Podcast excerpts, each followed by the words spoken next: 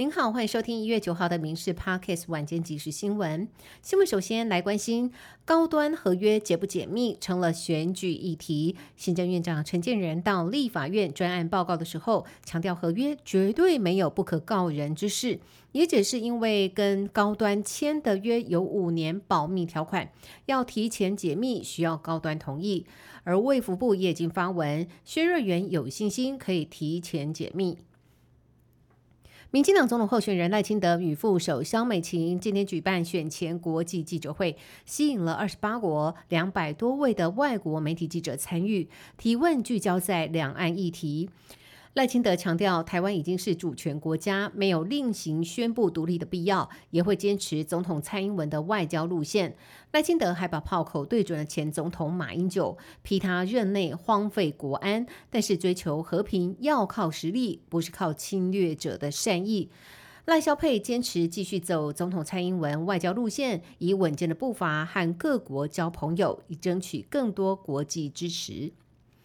国民党总统候选人侯友谊今天上午前往双北进行车队大扫街，侯友谊也大谈青年和育儿政策。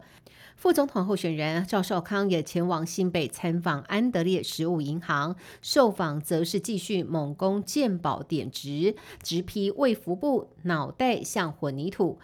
赵少康炮火猛烈，与侯友谊分进合集，拼陆战，希望获得选民青睐。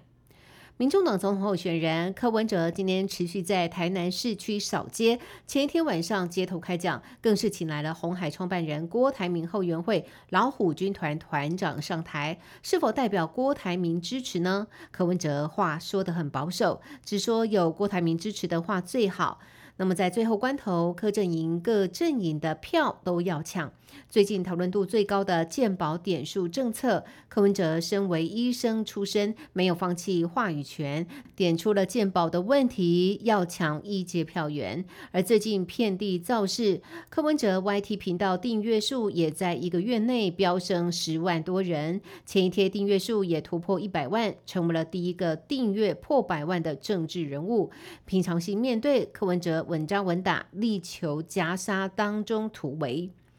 金马最佳男配角陈木易去年十一月在台上妙语如珠，得奖感言，获得盛赞。事后更是霸气的表示，他不屑与外来的政权对话，爱他的言论感动国人。如今总统大选只剩下四天，陈木易也在台派团体的邀请之下出席记者会，呼吁国人为了自己投票当天一定要投下神圣的一票。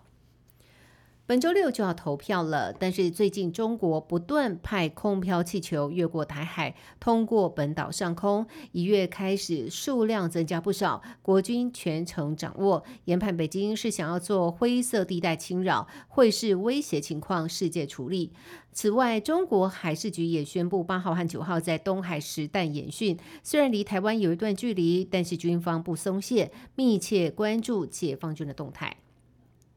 中国借选的态势越来越明显，美国国务院表态了，反对外界干涉或者是恶意影响台湾的大选。美国敦促北京当局停止对台湾的军事、外交和经济施压，这样的行为背离和平以及稳定的目标。发言人还提到，对于台湾的民主进程充满信心，也认为台湾选民应该在不受到外界干涉的情况之下，选出下一任领导人。而美国之音的报道指出，中国在台湾选前。加强恫吓力道，在台海周边部署军机、军舰，还连日放空飘的气球穿越台湾上空。